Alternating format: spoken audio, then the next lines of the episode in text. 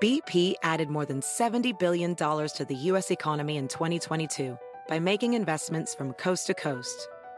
Investments like building charging hubs for fleets of electric buses in California and starting up new infrastructure in the Gulf of Mexico. It's and, not or. See what doing both means for energy nationwide at bp.com slash investing in America.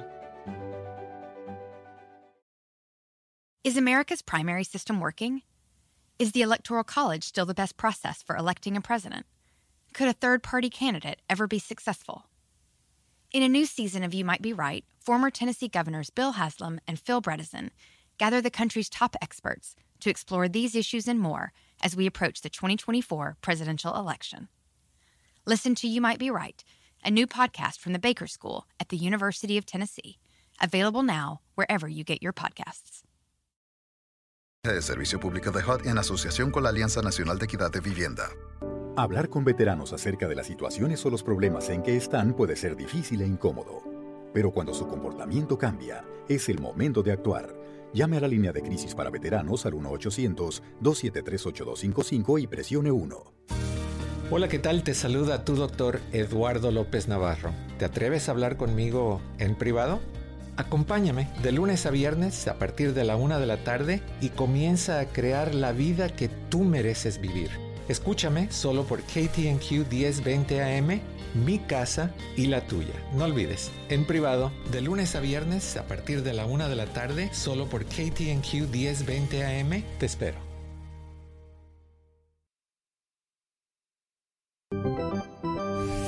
Estás escuchando KTNQ Los Angeles, 1020 AM, la estación oficial de Los Ángeles Dodgers.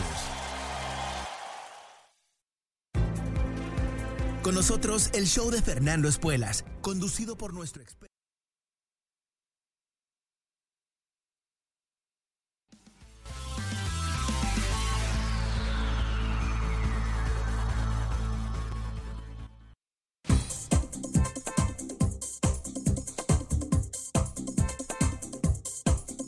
De tráfico es patrocinada por los defensores. Te lastimaste en un accidente, llama al 1-800-636-3636 y problema resuelto. Nos vamos a Downtown LA, donde continúa una alerta de tránsito por un accidente serio, donde dos policías se vieron involucrados, por lo tanto las autoridades todavía tienen cerrada autopista 10 en dirección oeste entre Hoover Street y Western Avenue.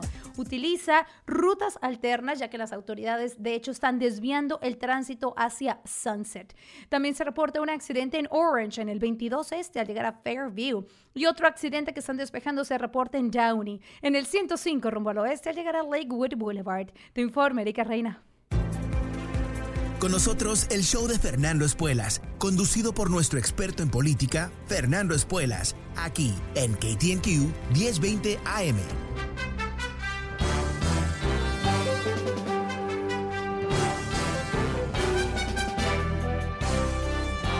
¿Cómo estás? Soy Fernando Espuelas desde Washington. Muy buenas tardes, gracias por acompañarme. Bueno, hace una hora aproximadamente los managers, impeachment managers, uh, los congresistas que están presentando el juicio político en contra de Donald Trump en el Senado acabaron su argumentación. Uh, fue otro día bastante intenso de uh, video, de argumentos, de lógica, de evidencias, um, tweets, uh, realmente una presentación bastante uh, contundente uh, que muestra ciertas cosas, por lo menos a mi juicio. Primero que eh, no hay ninguna duda que Donald Trump llevó a cabo eh, el desastre que vimos. no hay ninguna duda que él, él buscaba la violencia, él buscaba cómo fomentar un tremendo quiebre constitucional uh, para lograr cómo él, que, cómo quedarse en el poder. Eso es lo que desde mi punto de vista me parece que es eh, fundamental entender. La violencia no fue un, una consecuencia no prevista, sino que yo creo que fue el objetivo.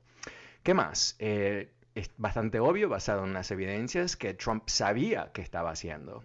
Uh, era un proceso premeditado, uh, eh, explícito, eh, un paso lógico desde su punto de vista para quedarse con el poder con, por cualquier medio necesario.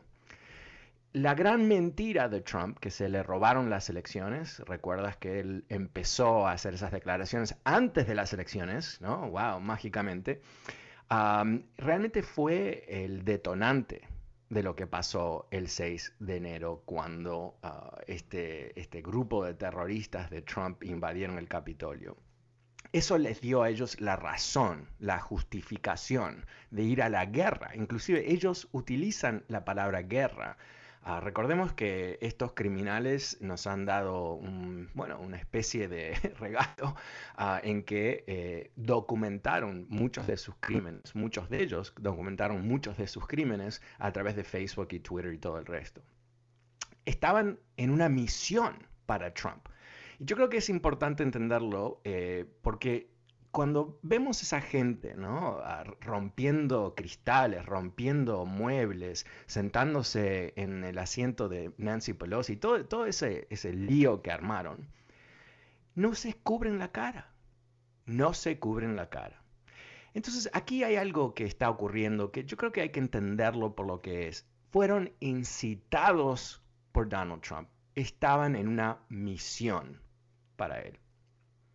Y después, yo creo que, por lo menos de mi punto de vista, lo que fue eh, muy persuasivo, muy impactante, es la pregunta que hace em, eh, el congresista Raskin, que es un, profesor constitucional, literalmente enseña derecho constitucional en una de las principales universidades aquí de Washington, D.C.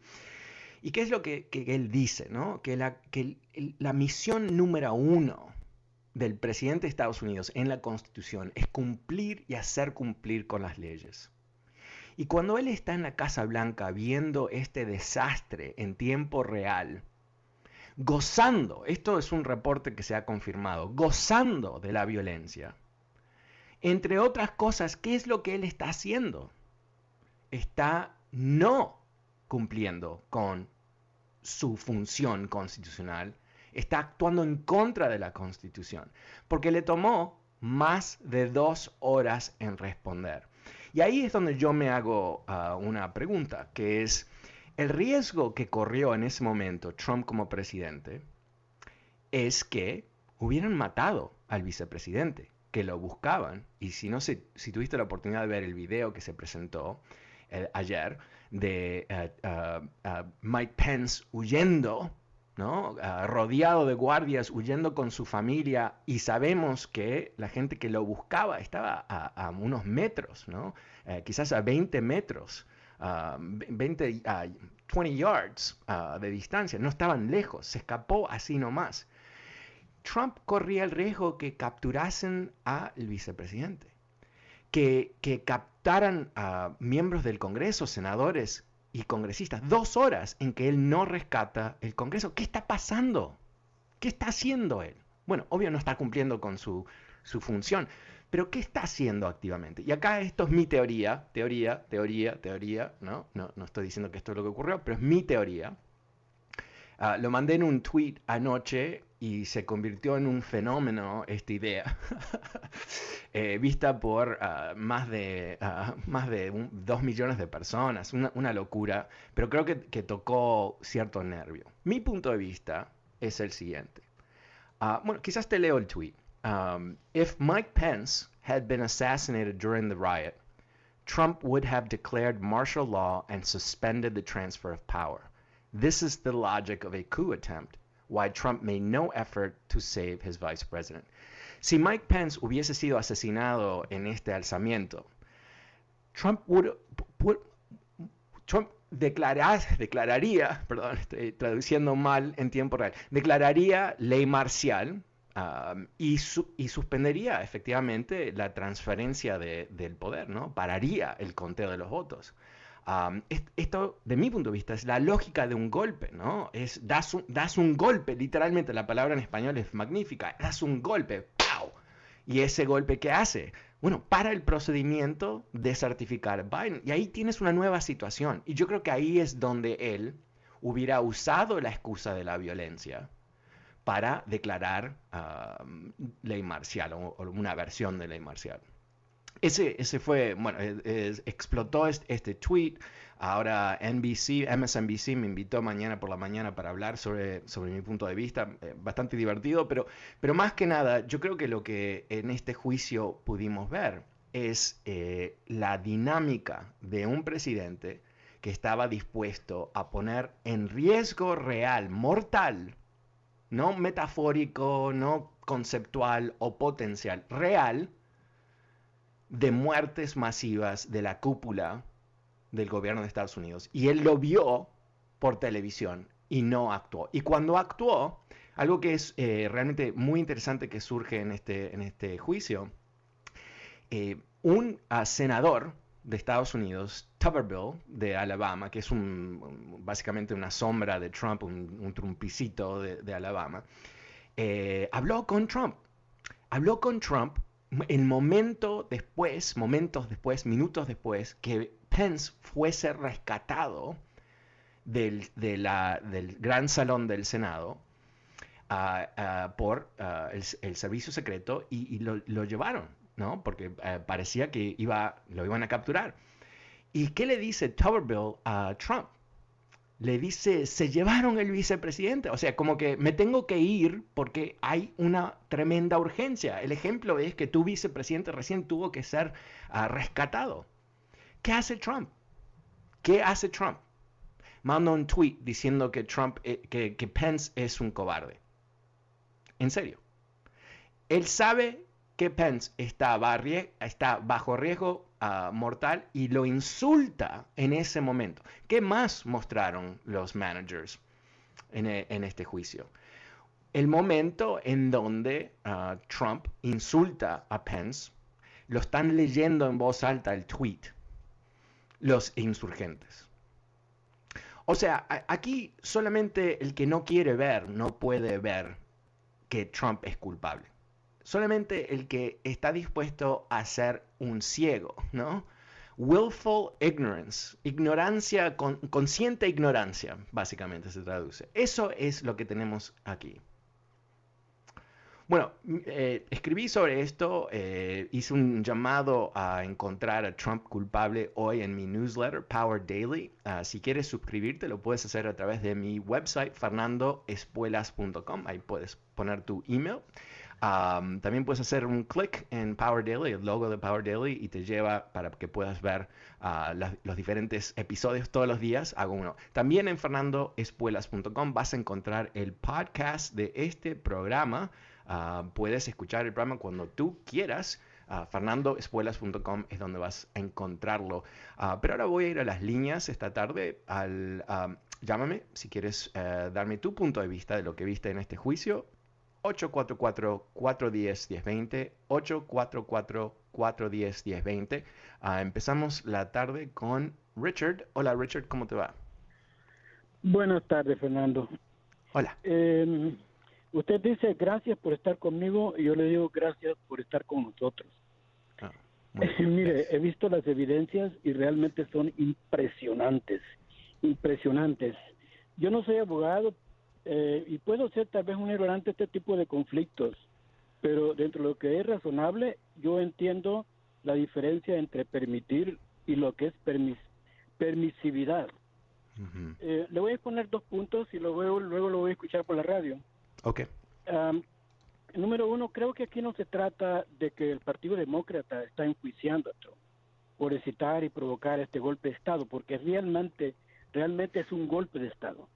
Se trata de una violación a la ley de la tierra, del artículo 2, sección 4.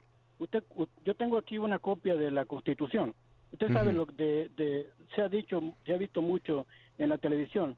Esta realmente es una traición, Fernando, a los poderes de la nación, de la cual se tiene que sentar un precedente para que no se vuelva a ocurrir. Es, es increíble eh, omitir este artículo Realmente es, es totalmente eh, desmembrar la constitución. Es el número uno. Número dos es la mayoría de los republicanos argumentan que este juicio creará una división aún más profunda. Ok, si la sociedad americana está dividida como, como es el resultado de toda la política de Trump, Y si este artículo 2 es omitido, entonces están hablando de una división de los estados, que es la violación al artículo 1 de los artículos de la Confederación. ¿No lo cree usted así? Bueno, eh, yo, creo que... Eh, bueno, sí, muchas gracias. Gracias por tu pregunta y tu comentario. Eh, yo, creo que, mm, hay dos elementos aquí. Uno es que podemos analizar ah, lo que ocurrió, lo que hizo Trump ah, fríamente y ver que es ah, plenamente un ataque a la Constitución. Que él llevó a cabo no solamente el 6 de enero, no solamente en su discurso, no solamente en su falta de reacción por más de dos horas cuando su vicepresidente estaba bajo amenaza mortal, eh, pero antes también, porque todo esto empezó como un proceso, como una campaña. ¿Y, qué es esa campaña si la entendemos en lo más fundamental? ¿no? Eh, fue una campaña para destituir el sistema de elección de presidentes. Porque recordemos que él lo dijo antes de las elecciones, me van a robar las elecciones. No hay ninguna manera, ninguna manera que yo pueda perder al menos que me roban las elecciones. Entonces, cuando vemos eh, eh, millones de republicanos que inclusive hoy, mayoría de republicanos piensan que las, las elecciones fueron robadas, no hay ninguna otra explicación, que es que él se lo ha dicho y lo ha repetido y la gente en su entorno, en su burbuja mediática de Fox y todo el resto, lo repiten todas las noches. Entonces ahí tenemos la gran mentira. Ahora, él incita a un nivel de violencia o acciones violentas en el día sagrado, realmente dentro de la constitución es sagrado, exactamente, pero tú sabes lo que te digo. Eh, en donde se va a certificar los votos, algo que es completamente ceremonial, pero es el último momento, él está desesperado, es importantísimo entenderlo, él está desesperado, si él no para la certificación del voto, terminó el tema, terminó, terminó. Entonces, imagínate, él está apuntando a este momento, este momento en el calendario, que es la última oportunidad en su mente. Ahora, sabemos esto, ¿por qué? Porque hasta esa mañana, él estaba presionando a Pence a que él mágicamente se adquiriera poderes que no existen y declare que ganó Trump. O sea, él estaba presionando al vicepresidente a llevar a cabo un golpe, ¿no? O sea, por Dios, o sea, que, que Pence se, pare en, el Capitolio y proclame que Trump ha ganado, es un, es un golpe. Ahora, no, le hubiera funcionado porque la gente lo hubiera mirado que qué y se lo hubieran llevado, pero, pero el punto que eso es lo que Trump pretendía. Y cuando no, eso no funciona, recordemos lo que él dice en ese discurso, en el, el elipso, ¿no? Antes del ataque dice que más, más vale que, ah, Pence haga su trabajo, ¿no? Más vale que él cumpla. Porque si no, no voy a estar nada contento con Pence. ¿Y qué pasa? Te lo conté eh, hace unos instantes atrás. El momento que él sabe que Pence ha tenido que ser rescatado, lo ataca a través de un Twitter por ser un cobarde. ¿Un cobarde sobre en qué sentido?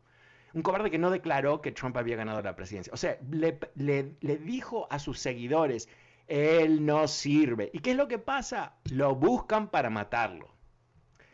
Las conexiones aquí no son efémeras, no es sugerencias, no es nos parece, es directamente lo que ah, él hizo. Y no, nunca podemos olvidarnos, porque realmente lo que está a riesgo es nada más y nada menos que la historia de una democracia, el futuro más que la historia de una democracia. El número es 844-410-1020. Vamos con William. Hola William, ¿cómo te va? Bien, gracias. ¿Cómo te va, Fernando? Bien. Bien, gracias. Fíjate que estoy algo viendo el teléfono del ex, bueno, presidente, por no decir el nombre. Ajá. Eh, la televisión, el ex. En las revistas, el ex. Yo creo que ya estamos cansados de escuchar la misma historia del ex. ¿Por qué no pues hablamos del presidente que está ahora? Cosas... es, hay un juicio hoy, no sé si te, diste cuenta. Pero, pero, pero esto va a acabar un año o más y no vamos a pasar. Ya me acuerdo del Pablo. Hablaba, hablaba, hablaba. No, oh, ok, mira, yo entiendo, eh, ¿sabes qué? No, eh, yo, yo, entiendo, ok, entiendo tu punto. Eh, yo estoy agotado de Trump. Yo eh, hace cinco años estoy advirtiendo sobre Trump. Ah, así que yo eh, harto. Ah, pero la realidad es que Trump no se murió. no lo exportamos a Marte dentro de una cápsula, Ah, me voy a escribir esa idea. Ah, pero entonces estamos presentes porque nos estamos recuperando. Ahora, yo me, tú, eh, tú, te gustaría hablar de otros temas, entiendo, y yo creo que quizás tú estás haciendo eco a lo que dicen los republicanos, que dicen, no, no, ya basta, basta, no, no, no más con Trump, no hablemos sobre Trump. No, no, por favor, pero ¿por qué? ¿Por qué será que no quieren hablar sobre él? No quieren hablar sobre él porque ellos han quedado totalmente pegados uh, con él, eh, son como el chicle en el zapato, en la suela del zapato de Trump, y y no se pueden despegar de él. Ah, pero eso fue la, decisión que ellos tomaron en ser sus, uh, su ganga, ¿no? sus, secuaces, como quieras decirlo. Eh, yo entiendo que republicanos eh, eh, no quieren escuchar más de él, no, no quiero escuchar más de él, porque van a tener que explicar cómo lo defendieron por tanto tiempo, van a tener que explicar por ejemplo, porque eh, dos tercios de los congresistas en la Cámara de Representantes votaron para no certificar el voto de Biden, inclusive después de la toma del Capitolio. Dicho de otra manera, ah, siendo partícipes de un golpe de Estado, decidieron que darle al golpista una recompensa. Entonces, claro que no quieren hablar de él. Ah, y claro que dijeron, no queremos testigos por Dios, ¿no? Claro, no quieren avanzar con lo que es la decisión más obvia del mundo, que es encontrarlo culpable. y, sabes qué, te, voy a decir por última, última cosa. Si, si tú realmente quieres tener una conversación ah, real conmigo sobre esto, te, te, invito a que leas mi ensayo de esta mañana en mi newsletter Power Daily. Eh, donde hago el argumento de por qué él tiene que ser encontrado culpable. Y, me encantaría, si lo lees, eh, quieres debatir conmigo si tengo razón o no, con mucho gusto. El número es 844-410-1020. Si quieres participar de esta conversación, pasemos con Miguel Ángel. Hola Miguel Ángel, ¿cómo te va? Hola, hola Fernando, tanto, hola. tanto gusto de hablar contigo otra vez. Oh, eh, hace un par de meses yo te llamé, estuvimos hablando acerca de que yo viví, yo soy más antiguo, soy más viejo que el peronismo. Soy argentino. claro, yo viví el peronismo desde antes que existiera. Ah, yo qué divertido. cumplir 83 años, o sea que cuando Perón apareció, yo tenía ya mis, ¿cuántos? 6, 7, 8 años.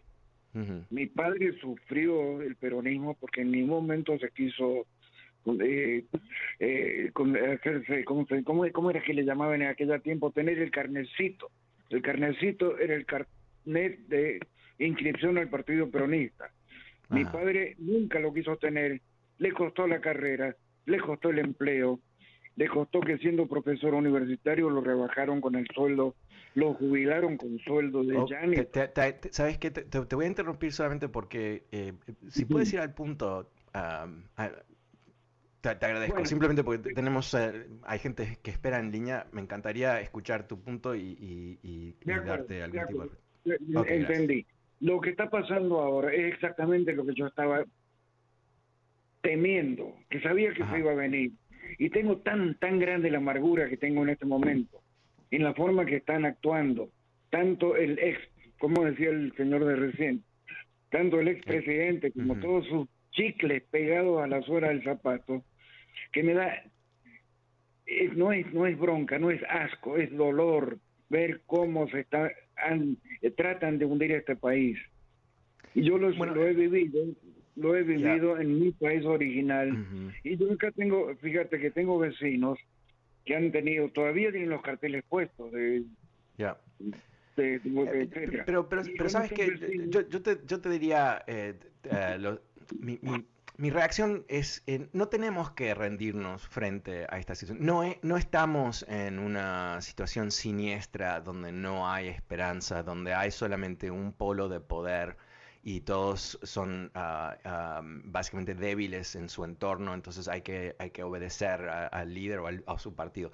Aquí tenemos, eh, hemos tenido una elección, hay un cambio de, presidente, tenemos ah, una administración que eh, hoy por hoy tiene altos niveles de aprobación exactamente por sus planes y sus planes son lo opuesto que quería hacer Trump, literalmente, básicamente en todo entonces, eh, yo creo que eh, tenemos que eh, sobrevivir emocionalmente el dolor de tener este juicio y, ver estos siniestros senadores republicanos como Ted Cruz y Marco Rubio que lo siguen abrazando a, Trump como si fuese un, gran líder, es patético, es, da asco. A mí me da vergüenza ser que ellos son latinos, ¿no? Porque son los más arrastrados posibles, honestamente es terrible, es patético. Pero en fin, pero eso es lo que tenemos. Pero del otro lado de este juicio, y yo creo que el juicio termina la semana que viene, no, no, no están tratando de extenderlo esto ah, por mucho tiempo, es, eh, tenemos aquí una una foto casi de lo que ocurrió, que no existía antes. Tenemos una historia coherente en donde no queda duda quién hizo qué y por qué. Y más allá de eso, vamos a tener meses y meses, quizás años de juicios de estos invasores a que van, vamos a ver esos titulares, gente que se jugó por Trump y ahora va a vivir literalmente 25 o 30 años en la cárcel, ¿no? Eso es lo que tenemos enfrente.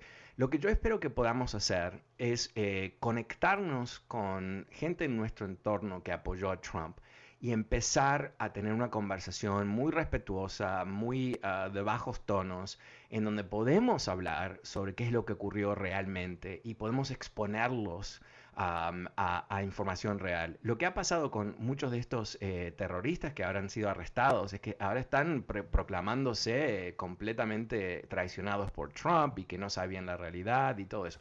Por un lado entiendo, es conveniente ¿no? decir eso cuando eh, eh, te enfrentas con la cárcel. Ojalá sea real y quizás sea de otras personas también. Vamos a una pequeñísima pausa. Soy Fernando Espuelas en Washington y ya vuelvo contigo. No te vayas.